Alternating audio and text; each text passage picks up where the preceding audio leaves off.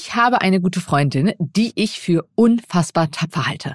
Vor einigen Jahren hat sie an einem Ironwoman-Wettbewerb teilgenommen. Sie ist also fast vier Kilometer geschwommen, dann 180 Kilometer mit dem Fahrrad gefahren und dann noch mehr als 42 Kilometer gelaufen. Und sie hat es ins Ziel geschafft.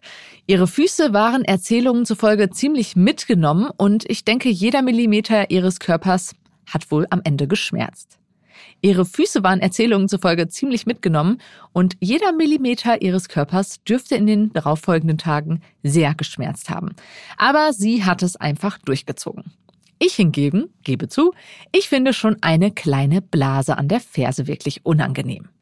Inspiriert von dieser Iron Woman Freundin möchte ich heute wissen, warum nehmen wir Schmerzen so unterschiedlich schlimm wahr und was bestimmt, wie stark wir Schmerzen empfinden.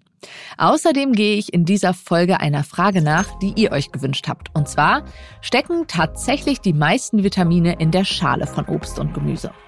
Mein Name ist Sonja Gillard und ich freue mich, dass ihr heute dabei seid. Aha. Zehn Minuten Alltagswissen. Ein Podcast von Welt. Jetzt sind starke Nerven gefragt. Ich habe mich nach Ranglisten der schlimmsten Schmerzen umgeschaut.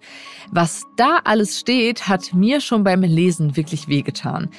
Von Amputationen der Finger über Geburtsschmerz bis hin zu Nierenkoliken und wesentlich schlimmeren, deswegen stoppe ich hier mal. Denn ich möchte euch Schmerzgedanken ersparen und mit solchen Listen sind wir ehrlich, wird man ohnehin niemandem gerecht. Denn unser Schmerzempfinden ist sehr unterschiedlich. Ich möchte in dieser Folge herausfinden, warum das so ist und was beeinflusst, wie wir Schmerzen empfinden. Deswegen habe ich mich mit Enrico Schulz verabredet. Er leitet das Schmerzforschungszentrum an der Ludwig-Maximilians-Universität München. Hallo, Herr Schulz. Hallo, ich grüße Sie. Jetzt stell dich nicht so an. Diese Aussage haben Sie wahrscheinlich auch schon mal gehört. Haben wir überhaupt Einfluss darauf, wie wir Schmerzen wahrnehmen? Ja, absolut haben wir. Also Schmerz wird ja erst dann wahrgenommen, wenn es im Gehirn ankommt. Ja, und genau dort im Gehirn haben wir auch die Möglichkeit, den Schmerz zu modulieren. Also zum Beispiel Placebo-Effekt ist ein sehr bekanntes, äh, sehr populäres Beispiel. Der basiert ja auf Erwartungen. Und wenn wir die Erwartung haben, das wird im Gehirn ja verarbeitet, dann kann man den Schmerz halt darüber modulieren. Und darüber haben wir auch einen Einfluss, wie wir den Schmerz wahrnehmen. Also das heißt, wenn ich weiß, ich habe eine Zahnbehandlung und ich habe grundsätzlich vorher eine positive Einstellung, dann werde ich die Schmerzen weniger dramatisch wahrnehmen im Nachhinein? Absolut, ja. Wenn Sie daran glauben, auch, dass die zum Beispiel, dass die Betäubung wirkt, dann werden Sie auch weniger Schmerzen haben. Vermutlich. Also ist nicht, ist ein bisschen komplizierter. Nicht, nicht jeder ist empfänglich für Placebo. Es gibt auch Menschen, die nicht auf Placebos reagieren. Aber wenn Sie auf Placebos reagieren, dann werden Sie mit sehr hoher Wahrscheinlichkeit äh, weniger Schmerzen empfinden. Ja. Was gibt es sonst für Faktoren, die bestimmen, wie schmerzempfindlich ich bin? Das gibt sehr viel. Also es gibt auch eine ganze Reihe von Paradigmen, die untersucht wurden. Zum Beispiel Aufmerksamkeit ist ein, ein Paradigma oder bestimmte Emotionen oder auch sowas wie eine kognitive Neubewertung, sagt man. Das gibt da verschiedene Paradigmen. Aber ich habe das auch mal selber in einer eigenen Studie untersucht. Also wir haben Probanden gebeten, sich mal was Schönes vorzustellen, an einen schönen Ort äh, zum Beispiel. Wir haben sie gebeten, in dem zweiten Aspekt äh, den Schmerz zwar wahrzunehmen, aber sich zu sagen, ist schon nicht so schlimm, also kognitive Neubewertung. Und als dritten Aspekt haben wir sie gebeten, rückwärts zu zählen, in siebender Schritten von 1000. Und dabei haben wir die Hirnaktivität gemessen. Interessanterweise hat alles drei gut funktioniert. Also die Neubewertung des Schmerzes hat gut funktioniert. Die Probanden haben den Schmerz wirklich ähm, als solches wahrgenommen, aber dann mit dieser Einstellung etwas weniger stark wahrgenommen. Sich was Schönes vorzustellen war noch effektiver. Der Schmerz hat sich verringert, aber am allerbesten hat funktioniert das Rückwärtszählen in siebener Schritten von 1000. Also stellt sich vor 1000, 993, 986, 979, 972 und so weiter. Das braucht ganz schön viel Aufmerksamkeit. Das hat den Schmerz bei einigen bis zur Hälfte gesenkt. Wow, okay. Ja, interessanterweise hat mir ähm, später eine Probandin erzählt, die in dieser Studie teilgenommen hat. Die hat sich erinnert, dass das Rückwärtszählen sehr gut geholfen hat beim, bei der Schmerzreduktion. Und die hatte furchtbare Schmerzen während der Geburt ihrer Tochter. Und in einer sehr, sehr schlimmen Phase ähm, hat sie das angewendet. Also ihr Partner hat ihr immer eine Zahl gesagt und sie hat rückwärts gezählt in sieben Schritten von, ja, wo auch immer. Und das hat ihr zumindest für den Teil, für den Moment geholfen. Als die Schmerzen dann so stark waren, dann, dann natürlich nicht mehr. Ähm, bei ihr hat auch die, ähm, die Anästhesie nicht so gut funktioniert. Und, und das, ja, das war eine, schon eine ziemlich schwere Geburt und äh, zumindest das Paradigma hat ihr geholfen, für, für die Situation dann weg ist. Was weiß man denn grundsätzlich über das, äh, die Unterschiede im Schmerzempfinden zwischen Männern und Frauen? Da gibt es einiges. Also äh, die meisten Studien zeigen, dass es, äh, dass es, dass Frauen etwas schmerzempfindlicher sind. Ja, und äh, das ist auch so, dass Frauen natürlich bei bestimmten Schmerzerkrankungen ähm, häufiger vertreten sind, wie bei der Migräne zum Beispiel oder bei der Fibromyalgie. Warum das bei einem einzelnen Individuum so ist, das, das weiß ich nicht und das ist auch schwer voraus, äh, schwer zu ähm, beantworten. Da spielen sicher viele Faktoren eine Rolle. Hormon, Hormone natürlich, ganz klar, ähm, äh, kann man immer anführen, aber auch eine Menge psychosozialer Vorstellungen, ja. Äh, Geschlechtsrollenvorstellungen natürlich. Das ganz klar, ja, als, als Mann, als Junge weint man nicht zum Beispiel, ja. Oder man äh, als Frau kann, darf man doch mal emotional sein.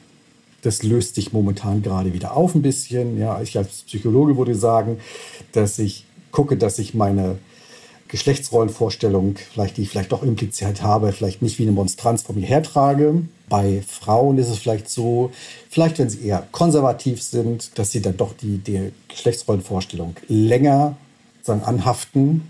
Und äh, da spielen sehr, sehr viele Faktoren eine Rolle. Trotzdem muss ich sagen, die Variabilität ist sehr groß. Ja, auch innerhalb der Männer, innerhalb der Frauen. Das überlappt sehr, sehr stark. Wenn wir zum Beispiel uns beide jetzt nehmen, Sie und mich, und wir mal spekulieren sollten, sind Sie vielleicht schmerzempfindlicher oder bin ich schmerzempfindlicher?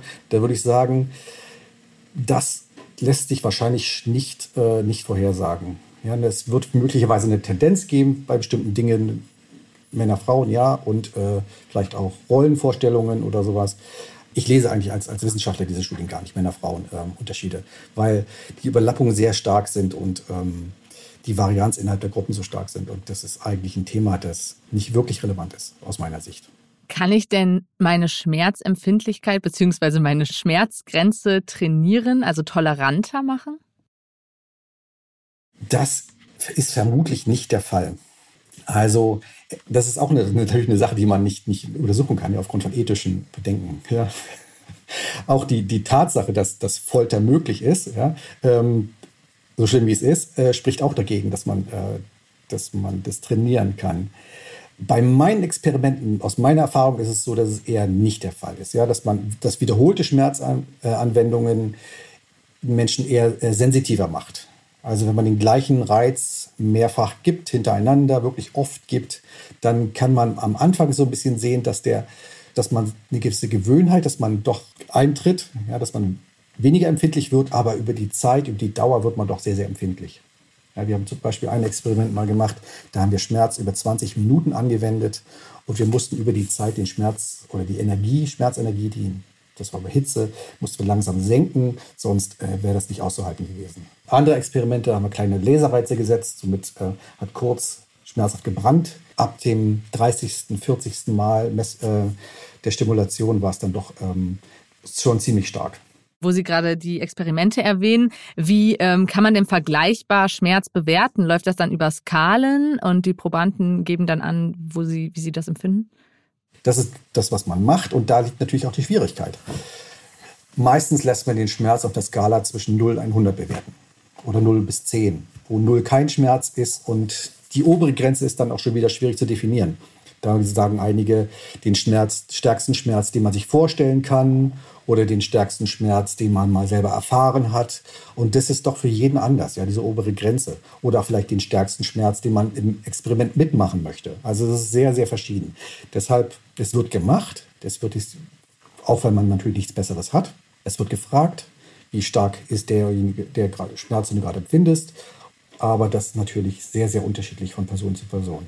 Das ist ähnlich vergleichbar mit der Frage, schmeckt Ihnen Erdbeereis besser als mir Schokolade? Schwierig.